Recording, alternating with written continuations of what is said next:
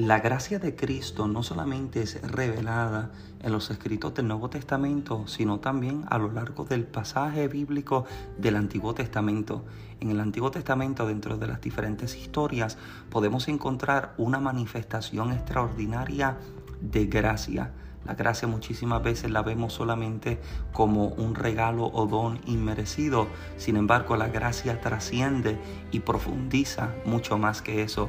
Es en esta nueva serie, Gracia y Carácter, donde estaremos mostrando a través de las escrituras cómo esa gracia extraordinaria del Señor se mostró en la vida de diferentes individuos y que al revelarse sobre ellos también manifestó un carácter extraordinario.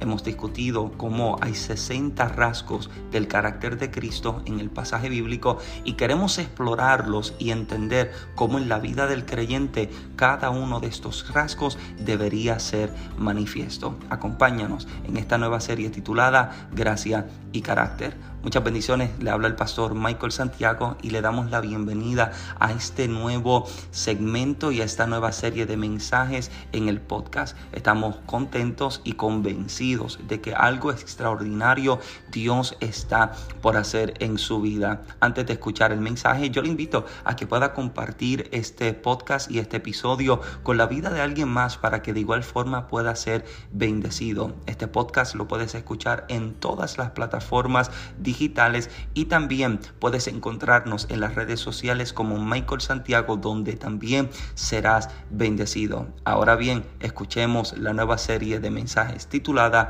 Gracia y Carácter.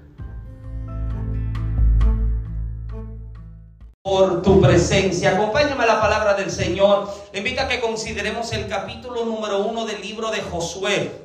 Una porción que usted conoce muy bien de memoria, capítulo 1 del libro de Josué. Acompáñeme a considerar a la altura del versículo número 9. Josué, capítulo número 1, verso 9. Yo quisiera que usted pudiera mantenerlo ahí. Tome esta palabra, llévesela, amado, como consejo del Señor. Tómelo como consejo del Señor. Amado, seremos bastante cortos, bastante sencillos en esta tarde. Pero, amado, no deseo llevarme absolutamente nada de lo que he recibido para compartir en este día. Amén. Capítulo número uno verso número 9 del libro de Josué. Mira cómo lee la palabra del Señor de la siguiente forma, honrando al Dios Padre, Hijo y Espíritu Santo. Y los que van para el cielo dicen, amén. Mira cómo dice la versión Reina Valera. Dice, mira que te mando que te esfuerces y seas valiente. No temas ni desmayes, porque Jehová tu Dios estará contigo en donde quiera que vayas. La nueva versión internacional lo dice de la, de la siguiente forma. Yo te lo he ordenado, sé fuerte y valiente. No tengas miedo ni te desanimes, porque el Señor tu Dios te acompañará donde quiera que vayas. Subraya esa primera parte. Yo te lo he ordenado, sé fuerte y valiente. Levante su mano y hablamos con nuestro Padre Celestial. Eterno, gracias una vez más Recibe, eterno Dios, absolutamente toda la gloria. Recibe toda la alabanza. Recibe este tiempo en tu presencia. Nos disponemos a sentarnos a la mesa. Una vez más te pedimos, Señor, habla a nuestra vida. Que tu palabra, eterno Dios, haga rema en nuestro espíritu. Que tu palabra nos inspire, desafíe, nos levante y nos lleve a ser quienes en ti debemos ser. Te pido, eterno, que tu palabra tenga causa y efecto en la vida de cada oyente y en la vida de cada recipiente. Confirma tu palabra con milagros, con señales y con prodigios. Limpia los aires, satúralos de tu presencia. Atamos al hombre fuerte que hace resistencia. Echamos fuera toda ave de rapiña que intenta tomar lo que sobre el altar es presentado. Echamos fuera toda distracción y alineamos en este momento nuestra atención, nuestros pensamientos, nuestro corazón, oído y espíritu para así recibir el así dice el Señor de esta ocasión. Y a ti, Rey, damos absolutamente toda la gloria por Cristo Jesús. Alguien que diga amén. Amén. Puede tomar su lugar en esta tarde, por favor. Trataré de no ser extenso, como dije anteriormente, pero no deseo llevarme absolutamente nada de lo recibido para compartirles parte de Dios en esta ocasión, dice que un rey como obsequio recibió dos pequeños halcones y los entregó, se los entregó al maestro de cetrería para que los entrenara. Pasados unos meses, el maestro le informó al rey que uno de los halcones estaba perfectamente, pero que al otro no sabía qué le sucedía, pues no se había movido de la rama donde lo dejó desde el día en que llegó. El rey mandó llamar a curanderos y sanadores para que vieran al halcón, pero nadie pudo hacerlo volar. Al día siguiente, el monarca decidió comunicar a su pueblo que ofrecería una recompensa a la persona que hiciera volar al halcón. A la mañana siguiente vio al halcón volando ágilmente por los jardines y el rey le dijo a su corte, traedme al autor de este milagro. Su corte le llevó, le llevó a un humilde campesino y el rey le preguntó, ¿tú hiciste volar el halcón? ¿Cómo lo hiciste? ¿Eras, ¿Eres acaso algún mago? Intimidado, el campesino le dijo al rey, fue fácil, mi señor. Solo corté la rama y el halcón voló. Se dio cuenta de que tenía alas y se largó a volar.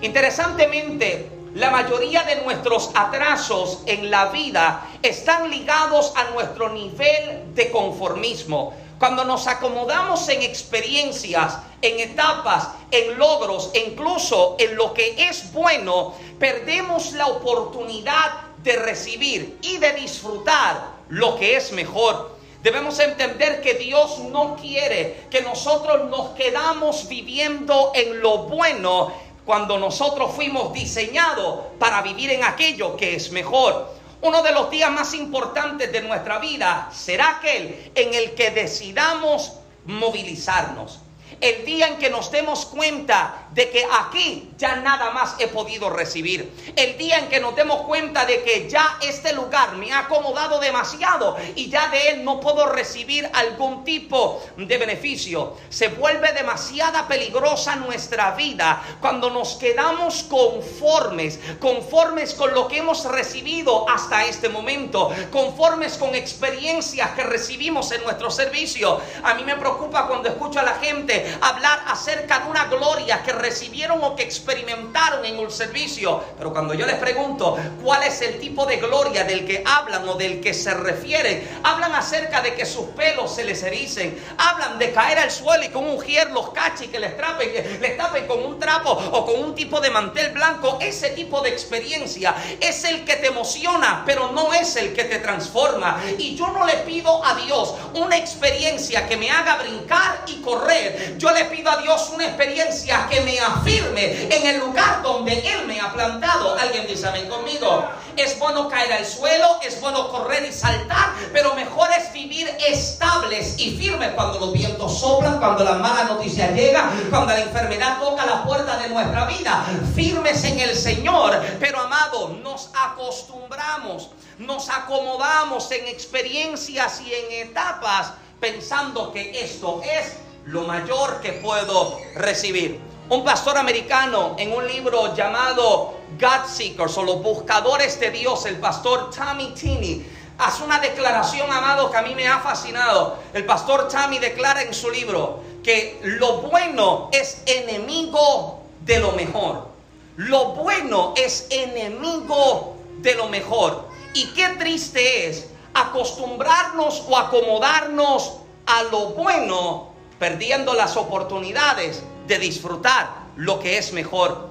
Hay personas, amado, que han perdido excelentes oportunidades por quedarse. Se acostumbraron a un horario fijo de trabajo, se acostumbraron a compañeros, a jefes e incluso se acostumbraron a un sueldo fijo y nunca se dieron la oportunidad de emprender hacia algo más grande por miedo de arriesgarse. Personas, amado, que usted los ve que odian, detestan el lugar en el que están y tienen ideas para realizar algo tienen ideas para emprender, tienen ideas para desarrollar algún tipo de negocio o de empresa, pero por miedo a arriesgarse, se quedan en el horario fijo de 3 a 6, o bueno, de 6 a 3 de la tarde. Se acostumbraron a un horario fijo en el que todos los días se acostumbran a estar con el mismo tipo de persona, en el mismo entorno, en el mismo ambiente, teniendo ideas, amado. Escuche bien esto, tiempo atrás les compartí esto. Dios ha depositado en nuestra vida el poder de la creatividad. Gracias por su amor y su entusiasmo. Dios depositó en tu vida un poder tan extraordinario que la primera vez que se vio fue en el principio de la eternidad, o bueno, en el principio de la creación de todas las cosas, cuando se escucha la voz del Eterno declarar que sean hechos, hago, hago, sea hecho la luz, expansión entre luz y tinieblas, que se cree la tierra, todo tipo de ser viviente. La primera vez que se ve el poder de la creatividad en acción. Pero ¿sabe lo que Dios hace con el hombre en el huerto? Le comparte ese mismo poder. Porque cuando Adán está en el huerto, lo primero que Dios le dice al hombre es, ponle nombre a los animales. Te doy la creatividad para darle identidad a todo lo que ves en el huerto. Y qué lamentable es que tengamos tanto poder creativo, pero nos acomodamos en etapas, nos acomodamos en experiencia. Y la gente que no se arriesga nunca alcanza algo grande. La gente que no se arriesga jamás sabrá si el negocio le funcionaba, jamás sabría si la relación amorosa le funcionaría, jamás se darían cuenta si tuviesen la capacidad para emprender y desarrollar algo nuevo. Hablo con la gente correcta en esta mañana. Ahora, sí, sí es necesaria la oración. Amén. Pero no para todo usted tiene que orar. Aguánteme la puerta ahí. Es necesaria la oración. Pero hay cosas por las cuales usted no va a tener que orar. Porque por más que ores, Dios no te va a dar una respuesta sobre ella. Hay cosas que Dios no te da respuesta para que usted decida por usted mismo. ¿Por qué? Porque Dios te dio bastante capacidad te ha dado suficiente sabiduría para entender qué te conviene y qué no te conviene, qué te es provechoso y qué no te es provechoso. A mí me preocupa ver gente, amado, que se está muriendo en algún lugar, en alguna congregación, pero no se mueven del lugar en el que están porque es que yo me convertí aquí. Es que yo me crié aquí, pero ya no están siendo alimentados. Ya no están siendo desafiados a crecer. Hablo con alguien. Ya no los están empujando para que se desarrollen. No les están dando herramientas de trabajo. Y le tengo noticia, anótelo, apúntelo, grábelo. El día en que usted deje de comer aquí. El día en que aquí ya no te desafíen a crecer. El día en que usted no se desarrolle en esta casa. Por favor, corra de este lugar. Aleluya. Corra del lugar donde usted no crece. Corra del lugar donde usted no se alimente. Corre del lugar donde no te desafían a crecer, amado. Pero mientras te están alimentando, mientras te están desafiando, mientras te están empujando al cambio, usted hágalo. Manténgase, aliméntese, reciba todo, amado. Y también sea partícipe de lo que Dios está haciendo. Yo estoy convencido, amado, de que lo que Dios ha traído sobre esta casa es un tiempo completamente nuevo. Es un tiempo completamente diferente. Y yo sé que lo diferente puede despertar alertas por todas partes, pero tranquilo, Dios es el Dios de cosas nuevas. Él es el Dios de cosas diferentes. Él es el Dios que te sorprende. Pensaba verlo entrar por acá, pero entra por allá. Esperaba ver el milagro allá, pero llega entonces para acá. Pero usted reciba lo que haya, pero mientras no se alimente Mientras usted ya no se desafía, amado, preocúpese. Hay gente que está diciendo, no, es que yo le estoy orando a Dios. No, decide tú. Decide tú, toma una decisión. Porque los que son esposos, usted es sacerdote de su hogar. Las que son esposas, ustedes son edificadoras de su casa. ¿Y sabe qué usted tiene? Si usted tiene hijos, usted tiene descendencia, hay una gente que le está siguiendo a usted. Amén. Hay gente que le está viendo, hay gente que está caminando detrás de usted y están viendo si mami se queda aquí cuando todo se está muriendo, cuando todo se está acabando, cuando todo se está quedando. Ese mismo tipo de pensamiento y de mentalidad será el que se meterá en la mente de ese niño y ese niño se acostumbrará a lo mediocre, se acostumbrará a lo pequeño cuando no se dio cuenta de que a él lo diseñaron para grandeza, lo diseñaron para cosas excelentes. Alguien dice amén. Ahora, amado, movemos nos damos cuenta, la comodidad es demasiado peligrosa. El conformismo es demasiado peligroso. Porque escuche bien, el peligro de quedarse o de quedarte sobre una rama que te brinda comodidad es que ella misma te quitará las posibilidades de desarrollar tu capacidad de vuelo. El águila no sabe que puede volar hasta que se lanza a volar. Mientras el águila se mantiene en el nido, hay que alimentar al pobre muchacho que tiene hambre todo el día. Mientras el águila se mantiene dentro del nido, se tiene que acostumbrar a que mami le traiga de comer. O, ¿Usted está listo para esta conversación conmigo, por favor? Mientras el águila se mantiene en el nido, tiene que acostumbrarse a que mami le planche la ropa, que mami le prepare el café, que mami le prepare la comida y mami se cansa. Y usted cree que Dios te trajo para que usted se quede sentado y dame y alimentame. No, Él te está viendo y te dice, si tú supieras que puedes volar, si tú supieras que tienes la capacidad para elevarte, si tú supieras que tienes el potencial de subir hacia las alturas, porque escuche bien, tú nunca sabrás de lo que eres capaz hasta que te lances. Nunca vas a saber qué calibre de adorador tú eres hasta que te lanza a la adoración. No vas a saber, a mí amado me fascina escuchar a Fernando. Fernando a veces habla de cosas que ni yo lo entiendo, pero me fascina escucharlo. Porque cuando lo escucho hablar acerca de cómo emprende, de cómo decide salir, amado, un hombre que tiene una capacidad para trabajar en cualquier planta eléctrica, un ingeniero, y que dice, voy a emprender y me voy por mi propia ruta. Eso es de aplaudir, amado. Eso es de aplaudir. Porque usted sabe de que quizás esto no me funcionó, pero tengo ideas para algo nuevo. Y la gente que usted ve hoy situada sobre las alturas del éxito, ¿usted cree que cayó allí de casualidad? No, fueron gente que se arriesgaron. Fueron personas que se lanzaron. Fueron personas que miraron y dijeron, a mí no me diseñaron para, para, para un 7 a 3. A mí no me diseñaron para quedarme en un cuadro con el... No, no, no. A mí me diseñaron para salir, para elevarme, para alcanzar, para superar. Esta es la gente, amado. ¿Sabes qué? En Cristo y por Cristo hay grandeza en ti. Amén. Yo se lo repito y usted me grita amén como que usted está conmigo. En Cristo y por Cristo hay grandeza en ti. Hay poder en ti. Hay favor en ti. Y hay gracia suficiente sobre tu vida. Y no vas a alcanzar más en la vida si no te arriesgas y te lanzas de la rama del conformismo y de comodidad en la que te encuentras ubicado hoy. Nunca.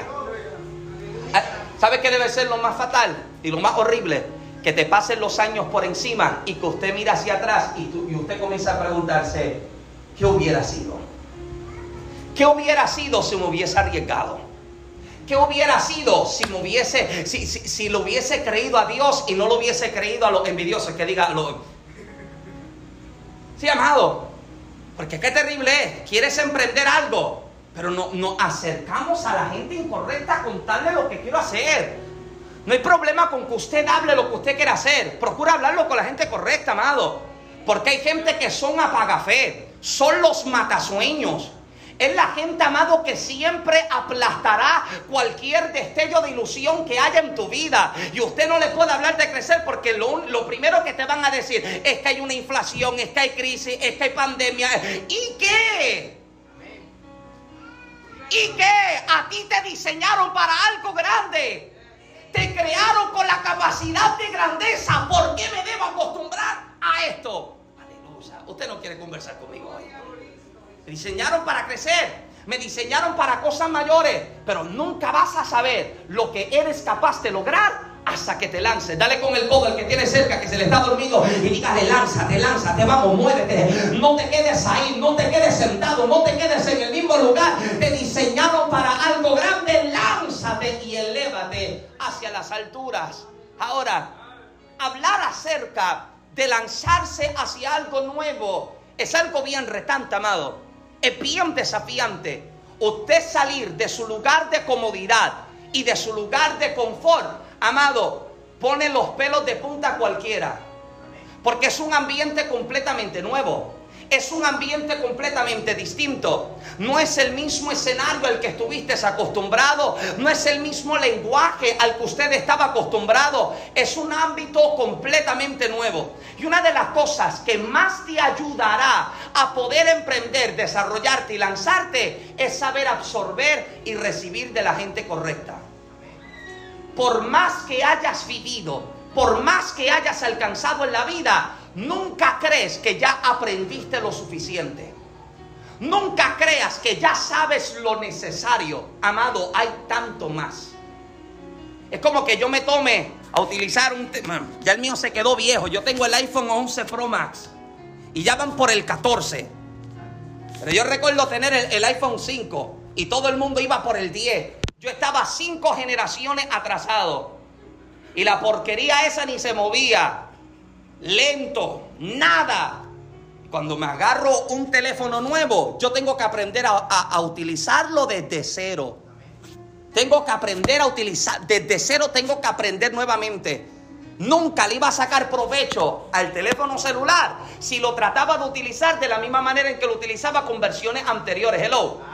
Y usted debe entender que nosotros estamos trabajando con generaciones cambiantes, mentalidades cambiantes. Y si yo me quedo con una mentalidad de 40 años atrás, nunca voy a poder aprender nada nuevo, amado. Nunca voy a poder ser moldeable. Nunca voy a tener la capacidad para recibir, para absorber y para entonces hacerlo. Josué ha tenido una de las experiencias más gloriosas, lo cual ha sido vivir 40 años con Moisés atravesando el desierto. Esos 40 últimos años de la vida de Moisés, Moisés vive 120 años. El número 120 para el hebreo literalmente significaba propósito. Era la altura más grande a la que se podía alcanzar. Y Moisés vive a totalidad su propósito en la tierra. De hecho, en tres etapas podríamos dividir la vida de Moisés. Primeros 40 años en Egipto, segundos 40 años en Madián, últimos 40 años en el desierto, 120 años en total, el número perfecto del propósito. Ahora, los últimos 40 años son 40 años de aprendizaje para aquel que viene caminando detrás de él. Moisés aprendió en Egipto, a Moisés no lo criaron en cualquier barrio, a Moisés lo criaron en el palacio, los mejores maestros, los mejores profesores. En Madián tiene que aprender a utilizar diferentes tipos de estrategias, porque ahora en Madián no le iba a servir mucho ni la geografía ni la matemática. Amado, ahora aquí tiene que aprender a trabajar con ovejas. Hello. Pero ahora que se encuentra los últimos 40 años en el desierto, ahora él tiene que aprender a trabajar con gente cerca de millón y medio de hebreos que salen de una esclavitud de 400 años en la tierra de Egipto. O sea, Moisés tiene el desafío de romperle la mente a la gente que está acostumbrada a comer ajos y cebollas. Hay que estar tan bajo, hay que caer tan abajo para estar libre y seguir soñando con ajos y cebolla hay que caer tan en el fondo para decir, está bien, aunque me, aunque me laceraban, aunque me agolpeaban, aunque trabajaba bajo el sol todo el día, prefería comer cebolla y ajo que estar ahora perdido por un desierto. Amado, no. Pues se tiene que romperle una mentalidad de una gente, amado, que está acostumbrada a que se le lacere, que se le castigue, a que se le golpee. Moisés tiene un desafío delante, pero en esos, en esos, en esos últimos 40 años es también un aprendizaje para Josué que está con él. Ahora, lo extraordinario de Moisés, a diferencia de Josué, es que Moisés necesita fe. Todos necesitamos fe. Pero Moisés necesita fe para lo que a él le toca recibir en sus años de vida. Moisés necesita tener fe para que columnas de fuego y de nube se presenten delante de ellos y les guíen. Moisés necesita tener fe para que maná y codornices caigan del cielo para alimentar al pueblo. Moisés necesita tener fe para que agua brote de la peña y sacie la sed del pueblo. Moisés necesita tener fe para que el mar se parta en dos y para que el pueblo pueda cruzar. Sin embargo, Josué no necesitaba fe para nada de esto. Josué no necesitó fe para que una columna de fuego y de nubes se presentara delante de él. Josué no necesitó fe para que maná y codornices cayeran para alimentar un pueblo. Josué no necesitó fe para que agua brotara de la peña. Escuche bien, Josué no necesitó fe para que un mar se partiera en dos. ¿Por qué? Porque Josué no necesitó fe para recibir hoy aquello por lo que alguien creyó ayer. Lo que Josué está disfrutando ahora es el resultado de la fe de Moisés. El pueblo se está alimentando y se está beneficiando de la fe que tuvo Moisés a lo largo de los últimos 40 años de vida. Josué no necesitó fe para ello. El que necesitó la fe era Moisés. Hay gente que hoy está disfrutando del beneficio que alguien pudo recibir debido a la fe que alguien tuvo ayer. Lo que usted ve hoy en casa de Dios es el resultado de la fe de alguien ayer. Este altar es el resultado de la fe de alguien ayer. Este equipo de sonido es el resultado de la fe de alguien ayer. Este edificio es el resultado de la fe de alguien ayer. Usted no tuvo que creer por esto, usted llegó y lo disfrutó. ¿Alguien creyó ayer? Usted recibe hoy. Pero lo que usted crea hoy será lo que traerá beneficio a tu generación siguiente. Josué cree, oh, Moisés, cree, Josué recibe. Josué tiene que creer para algo nuevo, para que una generación nueva pueda recibir. Y usted que tiene hijos, nietos, sobrinos, primo, gatos y perros, usted tiene que tener fe para que ellos también puedan ser alimentados, para que ellos también puedan ser preservados. Yo meditaba ayer mientras me preparaba y yo meditaba cómo yo puedo recibir y yo puedo disfrutar de tanto beneficio que alguien creyó ayer. Pero ahora mi oración cambió. Mi oración no es Señor, sáname a mí. Mi oración no es Señor, súpleme a mí. Mi oración no es Señor, bendíceme a mí. ¿Sabes cuál es mi oración? Señor, cubra a Kaylee. Señor, bendice a Kaylee. Porque yo estoy creyendo para lo que ella va a recibir mañana. ¿Alguien está acá? Tú estás creyendo para lo que Mateo va a recibir mañana. Katy, tú estás creyendo para lo que Yair va a recibir mañana. Usted está creyendo hoy por lo que tu generación siguiente va a recibir mañana. Josué no tuvo que creer lo que Moisés creyó porque Josué lo pudo disfrutar. Pero ahora Josué tiene que creer que la tierra que un día se nos prometió es la tierra que vamos a pisar. Es la tierra que vamos a conquistar. Es la tierra que vamos a poseer. Alguien dice amén en esta tarde. Aleluya. No tiene que creer lo que Moisés creyó para recibir porque ya Josué lo pudo disfrutar. Pero ahora Josué sí tiene que creer para lo que su generación siguiente ha de recibir mañana. Y qué interesante, tranquilo que yo estoy tratando de quedarme en el reloj hoy. Qué interesante, así porque usted llegó con hambre hoy. Qué interesante es, amado, que Josué no había tenido tanta fe hasta el día en que Moisés se muere. Josué ha comido maná todos los días. Josué ha comido codornices asadas todos los días. Josué tiene sed, hay una peña que le brota agua y se sacia de ella. Josué no necesitaba la fe que Moisés necesitó para esto. Pero el día en que Moisés muere y que la palabra de Dios cae sobre la vida de Josué, Josué necesita tener fe. Nunca había tenido tanta fe hasta el día en que Moisés falta. Nunca había tenido tanta fe hasta el día en que Moisés muere. No necesitó fe para ver maná ni codornices. No necesitó fe para columnas de fuego ni de nubes. No necesitó fe para que Moisés descendiera con vida luego de 40 días estar en el monte y que su rostro resplandeciera y que trajera las tablas de la... No necesitó fe para eso. Pero ahora que Moisés muere, Josué necesita fe para entrar a la tierra nueva. No tengo que creer por maná ni codornices porque ya lo recibimos. No necesito creer para agua de una peña porque ya lo recibimos. No necesito creer para columnas de fuego ni de nubes porque ya lo recibimos. Para lo que sí necesito tener fe es para tomar a este pueblo hacerles cruzar el Jordán y meterlos en la tierra que Dios les prometió. No necesito fe para manar y codornices, necesito fe para conquistar, necesito fe para poseer. Escuche bien, la fe de Josué despierta el mismo día en que Moisés es quitado. Y escuche bien, hay niveles de fe que solo se presentan ante escenarios de rompimiento y de quebrantamiento. Sabías disfrutar de los beneficios de un trabajo, de un sueldo, de buena salud, de buena compañía y demás. Pero tu fe despertó y se elevó el día que fuiste tocado por la adversidad. Podía estar tranquilo mientras abría la nevera y la nevera estaba llena. Podía estar tranquilo mientras mirara a la cuenta del banco y el banco estuviese explotado. ¿Alguien está acá? Podías tener fe mientras podías respirar profundo y no te dolía ni las uñas ni nada.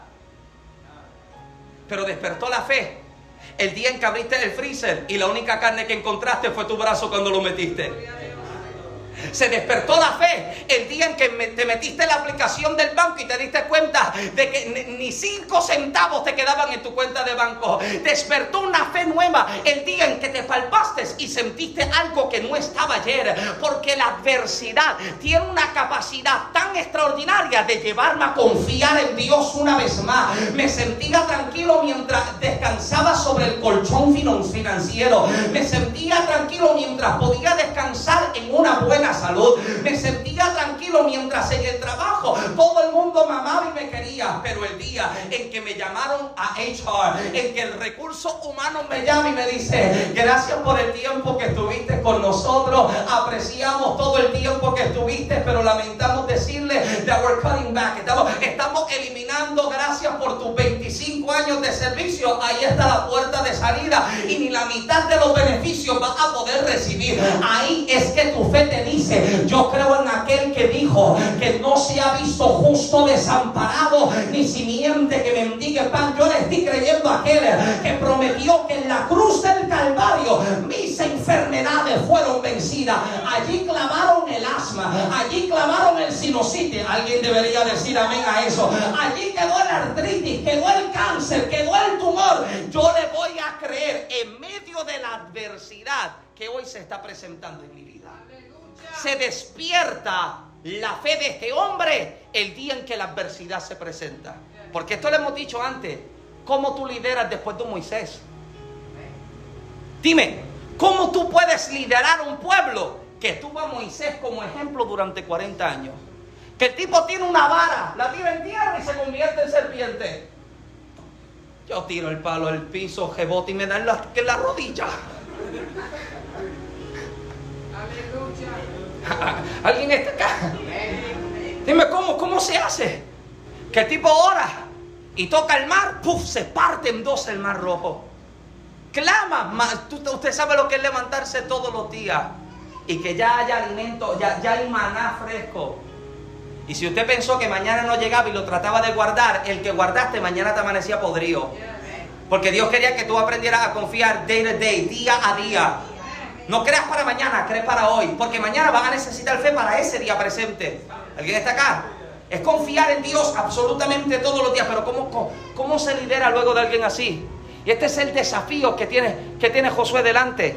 Tiene el desafío de que el pueblo vio como evidencia la gloria de Dios sobre la vida de Moisés en estos últimos 40 años. Y ahora Moisés falta. Moisés no está y Josué queda. Y es el día en que despierta su fe. Escuche bien, hay sacudimientos tan fuertes y abruptos que solo te harán y te obligarán a creer en Dios.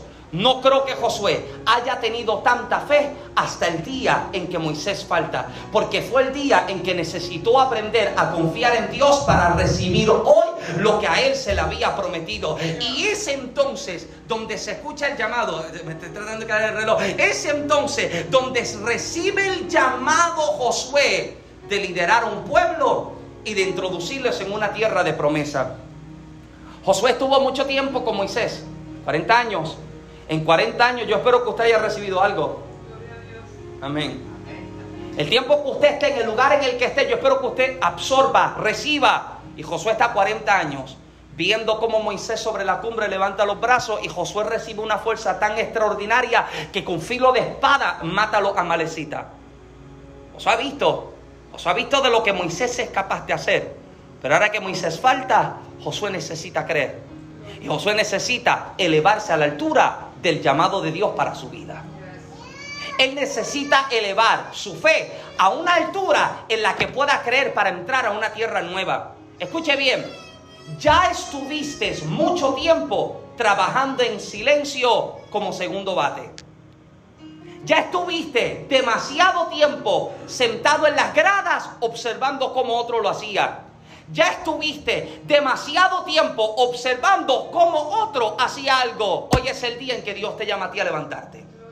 Hoy es el día en que dice, ya no me voy a quedar sentado esperando a ver cómo otro lo hace. Hoy es el día en que yo me voy a levantar para hacer aquello que a mí se me ordenó hacer. Porque escuche lo extraordinario de esto. Me fascina cómo esta versión, nueva versión internacional lo declara. Reina Valera, mira lo que está diciendo. Mira que te mando, que te esfuerce y seas valiente. Pero me fascina el tono con el que la nueva versión internacional lo establece. Yo te lo he ordenado. A mí me fascina eso. No es que te pido, no es que si tú quieres, no es que si llegaste con ganas. Josué, te lo ordeno. Amén. Mm. No es papito, tú tienes ánimo para hacerlo hoy. No, ah, pues está bien, pues yo llamo. No, no, no. Yo te lo he ordenado. Mira la declaración de Dios. Porque te das cuenta de que la forma por en la cual Dios le está ordenando a Josué a que haga lo que tiene que hacer se está recibiendo ese llamado y esa palabra desde la base de que Dios fue el mismo que diseñó a Josué. Y como Dios lo diseñó, Dios sabe de lo que Josué es capaz y de lo que Josué no es capaz. La palabra que cada uno de ustedes ha recibido de parte de Dios no está ligada a lo que tú puedas hacer por ti mismo, está ligado a lo que Dios pueda hacer a través de tu vida. Él es el que te da la capacidad para hacer. Él es el que te da la fuerza para hacer. Él es el que te da la sabiduría para hacer. Y si Dios le está ordenando a Josué a que haga lo que tiene que hacer, es porque Dios sabe que Josué tiene la capacidad de hacer lo que se le mandó que haga. Amén. No es tú crees que puedas. No, yo sé que tú puedes hacerlo. ¿Tienes la gana? No, no, me interesa si tienes la gana o no. Tú, tú tienes la capacidad para hacerlo. Yo sé que tú puedes hacerlo. Y hay personas que llevan 2, 5 y 10 años dudando de las capacidades que tienen para hacer algo. Mientras que Dios los está empujando a elevarse. Porque Dios le está diciendo, yo veo lo que tú no estás viendo. Yo veo la capacidad que no te has dado cuenta que tienes. Yo veo el potencial que todavía tú no has descubierto. Vamos, elévate. Josué, te ordeno a que te levantes. Josué, te ordeno a que te esfuerces, Josué, te ordeno a que seas valiente. Escuche bien, elevarse es sinónimo de crecer y de ascender. Estreparse a las alturas para, para las cuales se le diseñó estar. Dios nunca, llévese esto por favor, Dios nunca te pedirá ni ordenará hacer aquello que usted no pueda hacer. Nunca te va a pedir a que hagas lo que no está dentro de tu capacidad de hacer o alcanzar. ¿Por qué entonces te detienes en tu llamado si Dios sabe que tú puedes hacerlo? ¿Por qué te detienes? ¿Por qué te quedas a seguir cuestionándote cuando Dios sabe que tú sí puedes hacerlo? Escuche bien, ya yo voy cerrando con esto. Si pudieras verte y tratarte como Dios te ve y te trata, dejarías de sentir lástima por ti mismo. Dejarías de subestimarte a ti mismo dejarías de culparte a ti mismo y dejarías de limitarte a ti mismo. Yo sé, amado, lo que es criarme y crecer con complejos, con temores y con miedos. Pero el día en que me lancé de la rama fue el día en que aprendí a volar. El día en que me dije, me cansé de que me digan, quédate sentado que yo lo voy a hacer, fue el día en que me levanté y dije, vela como yo sí puedo hacerlo. ¿Alguien está acá? El día en que usted se canse de la rama, porque amado, te tiene que doler todo para quedarte en la rama toda la vida. Un dolor en el trasero toda la vida sentado sobre una rama. Cuando tienes la capacidad para saltar y para volar. ¿Alguien está acá? Pero me quedo aquí porque es que, es que aquí me siento cómodo. Es que aquí no tengo que orar mucho porque otro ora por mí. Es que aquí yo no tengo que ayunar mucho porque hay un grupo que viene y ayuna y Dios me bendice. Aquí yo no tengo que leer mucha Biblia porque toda la semana se me... No, amado, cánsate de esa rama. Cánsate de quedarte ahí cuando a ti te llamaron para elevarte las alturas. Mira, amado, una de las cosas que yo nunca entendía, y esto se lo compartí tiempo atrás, una de las cosas que yo nunca entendía y que más me frustrara era ver los halcones mismos algunos en Puerto Rico lo llaman el guaraguao, otros le llaman una lechuza. ¿Qué, qué otro nombre se le llama? Un falcón. Eh, no sé si el mismo ave, pero usted sabe de qué habla y yo le hablo. Eh, una de las cosas hablando que a mí me atribulaba era ver un halcón de esto volando. Y, y los de Puerto Rico, ¿usted se acuerda del famoso pitirre? El pajarito ese era como así de pequeño. El halcón es así, abre su ala y es así. Y un halcón así, de, un, un pitirre así de pequeño le dan el casco a la cabeza. Y eso a mí me atribulaba. Porque yo me decía, ¿Cómo es que esta porquería de ave tan pequeña le está sirviendo de dolor de cabeza al, halcón todo este tiempo? Y el halcón no se da medio vuelta y la agarra. Nunca se voltea el halcón para defenderse del pitirre. ¿Sabe lo que el halcón hace? Comienza a subir y se eleva y se eleva. Porque hay alturas que el halcón puede llegar, pero que el pitirre no puede llegar. Hay alturas a las que Dios te está llamando, en las cuales lo que hoy te está molestando, mañana no te va a molestar más que lo que hoy era tropiezo, mañana lo va a ser de tropiezo. El llamado de Dios, vamos, elévate. Si tú subieras un poquitito más, verías que acá tú eres más que vencedor. Si te elevaras un poquito más, verías que acá tú puedes emprender. Si te elevaras un poquito más, no te estarías El llamado de Dios sobre Josué no está limitado al conocimiento ni capacidad humana que Josué tiene. Está ligado al poder obrando de Dios en la vida de Josué. Si Dios te está llamando es porque ha depositado poder en ti para que puedas hacer. Elévate a una altura mayor desde la cual puedas ver lo que Dios está viendo para ti y desde donde puedas creer que Dios es fiel para hacer y darte todo lo que un día te prometió. Josué, te ordeno que te fuerce y que seas valiente porque puedes hacer mucho más. Elévate hacia nuevas alturas. Póngase de pie conmigo en esta tarde, por favor. Aleluya.